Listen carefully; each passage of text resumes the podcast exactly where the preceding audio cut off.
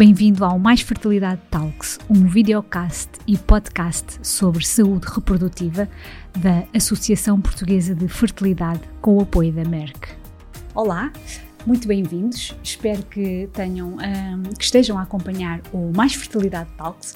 Temos tido conversas muito interessantes que têm contribuído muito para aumentar a literacia no âmbito da saúde reprodutiva. Neste episódio, temos connosco a embriologista Sofia Xavier, responsável do laboratório do Centro de Responsabilidade Integrada de Medicina da Reprodução do, do Centro Hospitalar Universitário São João, no Porto. Doutora Sofia, muito bem-vinda. Obrigada. Uh, gostava de começar por uma questão muito simples, mas que eu penso que é muito importante, que é qual o papel do embriologista na reprodução assistida? Bem, antes de mais queria agradecer o convite e é um enorme gosto estar aqui hoje. Uh, vamos tentar desmistificar um bocadinho o, o, papel do embriologista e explicar então o que é que nós fazemos. Uh, o embriologista é uma pessoa altamente uh, especializada, normalmente tem uma formação na área das ciências biológicas e é quem acompanha todo o trabalho, quem faz todo o trabalho de laboratório, que vai acompanhar todo o processo de desenvolvimento, desde a forma, das punções foliculares até uh, à transferência e a congelação dos embriões. Assim, numa primeira fase, numa fase de diagnóstico, é o embriologista que vai fazer o exame uh, se existir a parte masculina, o, o, espermograma, que já foi falado aqui na, numa, com o Dr. Nuno, uh, nós vamos avaliar então uh, a qualidade espermática do, do, do, do, paciente e depois, já numa fase de tratamento, somos nós que vamos uh, pesquisar os ovócitos nas punções foliculares, depois procedemos à inseminação, acompanhamos todo o desenvolvimento embrionário de, dos embriões resultantes da inseminação e também fazemos depois a transferência, a congelação, ou seja, todo o mistério do laboratório somos nós que, que o fazemos. Digamos que vocês, e até o nosso tema do, do, do podcast e videocast, é o que acontece, não é? Depois no laboratório. Portanto, vocês têm aqui uma responsabilidade muito grande daquilo que acontece em laboratório. E, e daquilo que me estava a explicar, acabam por estar aqui também numa fase, ou eu diria na fase mais importante na jornada da infertilidade, não é? Que é identificar, digamos que, os melhores a nível de, de gametas, não é? Dos óvulos ou dos espermatozoides, uh, fazer a junção ou não, depois depende também da, da, técnica, da técnica, não é? Que vai ser aplicada ao, ao, casal, mas acabam por ter aqui uma missão uh, muito importante ao longo desta, desta jornada, ou deste percurso não é, de, de, de infertilidade, os embriologistas têm algum contacto com o casal? Uh, isso depende muito da dinâmica de cada centro, de cada, de cada clínica. Uh, há centros que, tem, que, que, temos muito contacto com os pacientes, há outros centros que o contacto é mais feito pela, pela equipa médica ou pela equipa de enfermagem. Eu posso dizer que no nosso caso, por exemplo, todas as questões que são questões de laboratório, que os, que os nossos pacientes têm uh, dúvidas, somos nós que as esclarecemos e somos nós que vamos também, durante o ciclo, durante o tratamento, dizendo como é que está a correr, como, é que, como é que foi a fecundação, como é que estão a evoluir os embriões, somos nós que fazemos esse contacto com o, com o paciente. Mas é, é variável, dependendo de cada. Depende, então, sim, digamos, sim, sim, posso mesmo dizer da política, Exatamente. do funcionamento Exatamente. de cada centro e deste centro, podemos estar até a falar, se calhar, de centros públicos e privados. Não diria tanto, uh, não fazia tanto essa distinção, de centros públicos okay. ou privados, tem mesmo a ver com a política, independentemente de ser público ou privado, da, da, política do centro, do centro em si. Há abordagens, uh, depende da abordagem que nós achamos que é, mais, que é melhor e mais eficiente Depende dessas, dessa então, questão. Então, mas, por exemplo, um, quando o casal vai à consulta, vocês não estão nessa consulta, não é? Não, Como é que é um bocadinho o vosso, o vosso dia a dia? Ora bem, no, no, quando o casal vai à consulta, quem faz esse primeiro estudo é a equipa médica. É importante, ao bocado estava a dizer que nós fazemos, uh, se calhar, a parte mais importante. O tratamento do, do, do, dos, dos nossos pacientes envolve uma equipa multidisciplinar.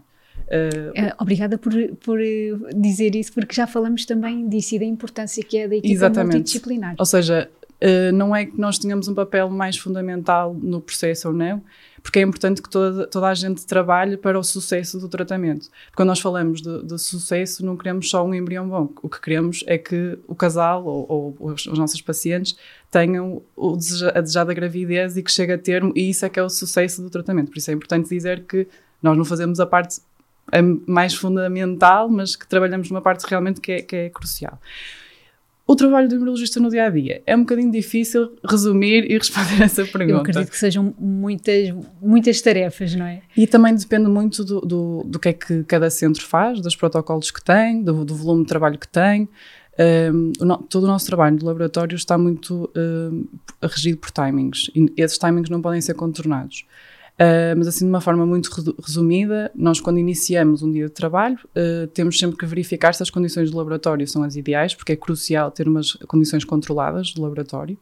Depois uh, podemos ver a agenda que temos nesse dia, pre preparamos o laboratório. Essas condições controladas que, que a doutora Sofia diz é a nível de, de temperaturas, de Exatamente. ver como é que, como é que digamos que os embriões, vocês têm depois umas máquinas, não Sim, é? Sim, são nossas incubadoras, temos muitos, muitos equipamentos no laboratório laboratório. Uh, mas é exatamente isso. Esse até é um trabalho que é menos visível dos embriologistas até é menos falado, mas é fundamental e nós temos muito trabalho com isso. Nós temos que garantir que todos, tudo o que nós temos no laboratório está uh, controlado e nas condições perfeitas, digamos assim, para, para os embriões e os ovócitos estarem nas condições ideais. Portanto, nós temos diversos equipamentos, como estava a dizer, as incubadoras, os frigoríficos, as câmaras de fluxo laminar, um, uma imensidade de equipamentos e é preciso ver se isto tudo, se isto tudo está nas condições que nós achamos ideais para que as coisas corram, corram bem. Exatamente. Uh, posto, posto isto e preparando o laboratório para, para, para os processos do dia, fazemos punções foliculares. As, normalmente os doentes não sabem e no, nós estamos lá escondidos assim no laboratório, mas no momento da punção folicular o laboratório tem uma parte muito importante Portanto, no momento da punção folicular é retirado o líquido folicular e nós estamos no laboratório à procura dos ovócitos para depois fazermos o, o então o tratamento. Depois então, encontramos. Nesse momento acompanham a equipa Sim. médica, porque a punção é feita pelo, pelo, médico, pelo médico. exatamente. Depois também okay. tem a equipa de enfermagem a, a, ajudar. O médico, portanto, retira o líquido folicular, passa-nos o líquido folicular e é nesse líquido folicular que nós vamos então procurar os ovócitos. Uh, havendo ovócitos, uh, nós vamos, são guardados nas incubadoras que eu estava a falar antes, e depois é, procede-se à inseminação dos ovócitos, dependendo da técnica, uma fertilização in vitro ou uma injeção uh, intracitoplasmática de espermatozoide, chamada ICSI, que é mais fácil de dizer. Uh, portanto, depois temos o momento da inseminação, também um, um, dia do, do, laboratório não é só, não temos só um paciente, e é, portanto, também perceber que se há uma punção, depois há inseminação e depois dessa inseminação resultam embriões, estes embriões vão ser avaliados e acompanhados mais ou menos durante sete, sete, seis a sete dias. Uh, portanto, o trabalho do embriologista é contínuo e vamos tendo diferentes fases do, do, do, tratamento, embriões de dia 1, de dia 2, é o que nós lhes costumamos chamar, intercalados com outros, outros, outros tratamentos. outros tratamentos. E já que fala de embriões, também tenho aqui uma, uma questão que é quais as etapas ou fases para termos um embrião, digamos que de sucesso? Quando diz de sucesso é que implanta e depois... Exatamente, uh, exatamente.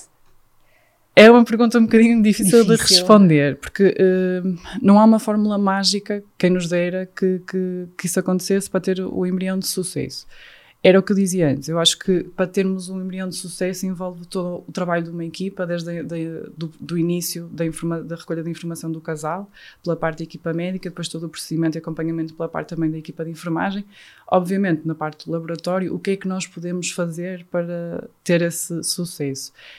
Garantir que todas as condições que, no, que, nós temos são as melhores que podemos ter, as mais atualizadas a nível de, de, de, de eh, evolução uh, científica. Ok, e a nível de tecnológica também podemos dizer falar aqui a nível de tecnologia e de inovação sim, nestes casos? Sim, eu acho que a, que a evolução na, na, área da, da prescrição medicamente assistida tem de, de andado muito de mão dada com a, com a evolução tecnológica. Uh, é preciso também ser criterioso e sensato, porque temos tanta informação e tanta evolução que também temos que saber filtrar um bocadinho Fazer o que é que efetivamente. Triagem, é? Exatamente. E, efetivamente faz sentido ou não uh, utilizarmos no nosso laboratório. Até porque às vezes uh, é engraçado e, e como nós ouvimos, ah, determinada técnica resulta muito bem no meu laboratório, em conversas com colegas. E nós às vezes até tentamos aplicar no nosso, no nosso laboratório e não funciona da mesma, da mesma forma. Mas, mas sim, eu diria que a tecnologia uh, é importante estar, acompanharmos esta evolução da tecnologia e, e, tentarmos implementar essas, essas evoluções no nosso laboratório, no, sem dúvida. No, no laboratório. Um, Há pouco dizia-me que os embriologistas acabam por acompanhar a questão da punção, apesar de não ser feita por um embriologista, na etapa de hum, implantação do embrião no útero.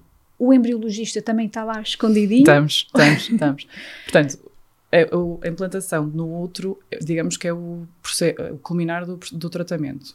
Uh, correndo tudo bem, temos então a transferência embrionária e o embriãozinho vem das nossas incubadoras. Nós avaliamos diariamente, então, a evolução do embrião, vemos se as características morfológicas estão todas de acordo com aquilo que, é, que está descrito e que deve ser, e no momento da transferência, portanto, a paciente está com o médico na sala da transferência e nós estamos no laboratório, uh, nós chamamos o carregar o embrião num catéter, uh, para depois fazer então a transferência no, no, para outro da paciente. Acredito que seja assim um momento... Uhum para vocês ao mesmo tempo de grande nervosismo, não é? Porque é um momento importante para a vida do, do casal e, e, claro que vocês também acredito que, que o sintam porque é o vosso trabalho diário. Ainda voltando aqui um bocadinho à seleção do, dos melhores, digamos assim, uhum. um, quais são os critérios para nós selecionarmos um bom espermatozoide e um bom óvulo? Um, os critérios ainda se baseiam muito em características morfológicas, em ambos os gametas. Uh, na questão do, do ovócito, temos que pensar que os gametas femininos são, muito, são finitos e em menor quantidade que, a questão, que os gametas uh, masculinos. Por isso temos que ter uma seleção mais sensata e, e quando falamos em selecionar, significa que estamos a escolher uns e a descartar outros. Na parte feminina, nos gametas femininos, nós temos que ter um bocadinho mais de... sermos mais sensatos com isso. Tem de ter um critério, hum, digamos que mais elevado nesta seleção dos óvulos? Mais, apesar de já haver está descrito muitos critérios morfológicos para a avaliação dos, ovócitos, um, há alguns critérios e algumas alterações que ainda não se sabe exatamente qual é o impacto que pode ter um, na evolução do embrião, uh, ou seja, na fecundação até, no momento se pode impactar a fecundação e até na evolução do embrião. Por isso, nós anotamos essas alterações, mas não descartamos com tanta, não é facilidade, mas, mas, mas sim, com tanta facilidade como, como os espermatozoides. No caso dos espermatozoides, normalmente eles são produzidos na ordem dos milhões, não havendo algum fator masculino associado. Uh, o que acontece normalmente nesses casos é que fazendo a, a, colheita espermática, depois no laboratório nós fazemos um processamento do, da amostra seminal, este processamento vai digamos, uh, filtrar os espermatozoides e vai-nos uh, dar os espermatozoides com maior motilidade, que é um, é um, parâmetro que nós avaliamos muitas vezes e que, que nos dá a garantia que o, que o espermatozoide uh, está, está, viável, digamos assim. Portanto, essa seleção, depois em ICSI, já temos os espermatozoides mais viáveis e fazemos a seleção morfológica segundo os parâmetros morfológicos que um espermatozoide deve, deve ter. Doutor, e agora estava aqui a pensar, um óvulo de uma mulher com vá, 20 anos, 23, 25, não tem nada a ver de uma mulher de 35, 36. Aparente, eh, nós vemos a aparência do, do, do ovócito. Aparentemente, pode ser parecido e pode não ser parecido. É muito, é muito variável. Sabemos que depois uh, é, a, a, taxa de fecundação e até o próprio desenvolvimento embrionário pode impactar, obviamente a idade tem um grande impacto nesses dois fatores também. Agora, a, a nível de morfologia, que era o que estávamos a falar antes, às vezes conseguimos ver efetivamente a diferença de idades, outras vezes não, não é assim não tão visível. Sim. Nós, para termos um, um óvulo, óvulos maduros, o que é que é necessário? O que é que significa isto, ter óvulos maduros? É uma questão que fazem muitas vezes, porque depois nós, quando falamos com os nossos pacientes, dizemos: Ah, porque tinha X ovócitos maduros e X. Quando nós dizemos que um ovócito está maduro, quer dizer que um ovócito está numa determinada fase do ciclo celular, a, meiose 2. E o que é que isto quer dizer? Quer dizer que esse uh, ovócito tem a capacidade de ser uh, fecundado. Se o ovócito não estiver nessa fase, não adianta proceder a nenhum tipo de inseminação, porque nele não vai resultar uh, num possível embrião. Por isso, nós para trabalharmos, por exemplo, numa ICSI, temos que trabalhar com ovócitos maduros. Às vezes pode acontecer de, no momento da avaliação da, da, se são maduros ou não, termos ovócitos imaturos e depois vamos proceder à inseminação um, e um desses ter, entretanto, amadurecido e nós utilizamos na mesma esses ovócitos, sabendo que... Pode haver esta, digamos que esta alteração. Pode, porque eh, era como lhe dizia antes, nós uh, trabalhamos muito com timings e às vezes dentro destes timings, que às vezes são umas horas, quatro horas, uma hora, acontece deles darem assim o salto para, e amadurecem. Uh, e nós trabalhamos na mesma com esse, com esse ovócito que era antes imaturo e agora, entretanto, uh, amadureceu pomos sempre, sempre a nota que ele só fez este salto no, no, laboratório, por isso temos que avaliar também como é que vai ser a evolução, de, se for um possível embrião. É o tal acompanhamento que a doutora dizia, é? que tem X de dias e vocês depois vão Exatamente. acompanhando, digamos Exatamente. que a evolução do, do óvulo. Exatamente estava a dar essa, uh, pronto, esta explicação e eu estava a pensar, realmente o nosso corpo é mesmo, a natureza é, é, incrível, não é? É mesmo fascinante. Então assim, só para resumir de uma forma muito, muito simples, a questão do óvulo maduro é quando o óvulo, digamos que está em condições para passar à próxima etapa, pronto. Sim, mais ou menos. É assim muito simples, ele, desta ele, forma assim muito sim, simples. Assim, visivelmente é fácil distinguir um ovócito maduro de um imaturo, porque o ovócito maduro apresenta uma estrutura que nós chamamos de glóbulo polar. Uh, quando nós procuramos por ovócitos na internet, aparece muitas vezes, portanto, o ovócito uma, uma, uma esfera, e depois temos dentro uma esfera maior e uma em cima, normalmente em cima ou em baixo. Essa, esfera, essa estrutura pequenina é o glóbulo polar e isso é o indicador que temos um ovócito uh, maduro. Uh, é, daí, é assim que nós distinguimos quando temos ovócitos imaturos, não vemos essa, essa estrutura celular também. Em laboratório, os embriologistas criam vidas. Como profissional de saúde, como é que se gera os casos de insucesso? Essa é a, nossa, a parte mais difícil do nosso, do nosso uh, trabalho. Obviamente, como embriologistas, o nosso objetivo é que os nossos pacientes estejam, tenham o desejado positivo e que a gravidez chegue a termo sem, sem uh, problemas. Uh, mas esta gestão dos casos de insucesso passa muitas vezes por uma análise de todo o, o, processo clínico do casal, do que é que nós fizemos e se houver uma segunda tentativa ou uma tentativa consecutiva, o que é que que abordagens diferentes é que nós podemos ter para ter para otimizar então o, o, ciclo. O difícil é quando uh, já temos várias tentativas, já mudamos várias estratégias e não conseguimos uh, obter o, o, que queremos. Aí, na parte do laboratório, o que nos, nos, resta é realmente dar as melhores condições aos nossos pacientes, sabendo que estamos a utilizar as melhores práticas, as, as práticas mais atualizadas segundo a evolução científica. Eh, mas, é, mas é de facto difícil. Sentem também a, a frustração, sim, não é? De sim. que, pronto, não ter corrido bem, sim. de ter de fazer mais uma tentativa, ou duas, ou três. E os casais, sim. não é fácil depois também uh, fazer esta uh, gestão, vocês como médicos e também nós depois como, como casais. Claro. Uh, ao longo da nossa conversa falamos aqui um bocadinho da, da tecnologia, da inovação, sendo que a evolução da ciência uh, vos vai ajudar, vocês embriologistas, a ter mais casos de sucesso. Sim. Ou seja, se vem ajudar aqui um bocadinho, se calhar, neste, numa. Não sei se é melhor ter uma triagem mais assertiva, uh, de algo mais concreto. Sim, a, a evolução na, nesta área da medicina da reprodução, a evolução tecnológica e a ciência está a caminhar nesse sentido. E, e ao longo de 30 anos é, é impressionante as coisas que evoluíram e, e, as coisas fascinantes que nós conseguimos uh, ter hoje. Nós hoje temos incubadoras, os chamados uh, time-lapse, que, que fazem um vídeos dos embriões e nós conseguimos ver andar eh, para trás e para a frente a avaliar como é que o embrião um, evolui. Temos já sistemas eh, de, de, morfologia espermática com inteligência artificial, mas era como eu dizia antes: há muita coisa no mercado e cada vez sai mais coisa, mas é preciso também ser criterioso naquilo que, que, que aplicamos. Mas sem dúvida que é, também é fundamental estarmos uh, a par das novidades e do que se está a fazer e falar com colegas para, para termos as melhores condições no nosso laboratório. Recentemente, um, o vosso Centro Hospitalar Universitário de São João abraçou aqui um novo projeto, que é o Centro de Responsabilidade Integrada de Medicina da Reprodução. Isto vai ter impacto na saúde reprodutiva dos nossos cidadãos?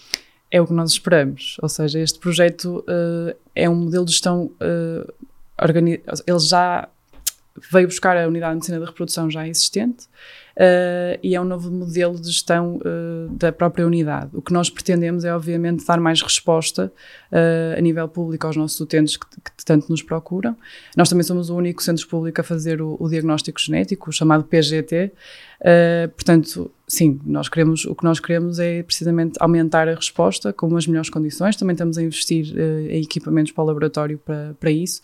Uh, por isso, eu espero que impacte positivamente, obviamente, uh, toda, toda, a população portuguesa de, nesta área. eu acho que isto foi uma excelente pronto, notícia, este, este projeto realmente que, que vocês abraçaram recentemente. Um, tenho noção que temos ainda também muito mais para fazer, não é? Na área da saúde, da saúde reprodutiva, também na área mesmo da embriologia, não é? Porque vocês, embriologistas, a nível também depois profissional e das categorias da carreira profissional, é algo também que lutam muito para, para, para ter aqui um, para o reconhecimento. Um, mas eu fui com, com grande alegria que realmente que, que recebi esta notícia do vosso, do vosso centro. Doutora Sofia, não sei se quer acrescentar mais alguma coisa a nível da, embriologia, do vosso dia a dia, ou até alguma mensagem para quem nos está a ouvir. Um, eu acho esta iniciativa das Mais Fertilidade Talks fundamental também para muitas vezes os. E já se falou nisso em, em, em uh, vídeos anteriores, que é importante ter esta literacia em saúde reprodutiva, porque muitas vezes os nossos utentes uh, procuram a informação e a informação deve ser a mais adequada e a mais uh, fi filtrada, digamos assim. Por isso, eu acho que estes, estes podcasts e videocasts vão, vão ajudar nesse sentido e isso tem que dar os parabéns à Associação Portuguesa da Fertilidade e à América, porque foi sem dúvida uma iniciativa excelente. Da nossa parte de, de, de embriologistas, espero ter ajudado a desmistificar um bocadinho claro que sim, porque, o, sabe, o que nós fazemos. É que a equipa é multidisciplinar e quem está, digamos que, a ter o primeiro contacto tentar perceber um bocadinho aqui depois o papel de, de cada, cada um. profissional de saúde. Então, estes videocasts e podcasts também é explicar aqui um bocadinho claro. no âmbito da, pronto, da infertilidade, as pessoas também terem noção de qual a jornada e as pessoas que vão encontrar e o papel claro, das pessoas que, que vão, que vão encontrar ao longo da sua jornada. Portanto, esta questão de, de dos embriologistas, né, o, vosso, o vosso trabalho, a vossa missão, acho que é mesmo muito importante um, trazê-la e, e, reconhecer também, acima de tudo, não é? porque vocês fazem parte da, da equipa. Portanto, muito obrigada, obrigada doutora, pela sua disponibilidade. Mais um episódio onde aprendemos e ficamos a conhecer o que acontece nos laboratórios dos centros de procriação medicamente assistida, onde se criam vidas. Eu aprendi imenso hoje. Espero que quem nos está a ver e a ouvir também uh, tenha aprendido. Deixo-vos ainda também mais uma mensagem que é Podem visitar sempre o nosso site apfertilidade.org, acompanhar o nosso trabalho nas redes sociais e não deixem de nos ouvir nas plataformas disponíveis de áudio e também no YouTube. Obrigada e até breve!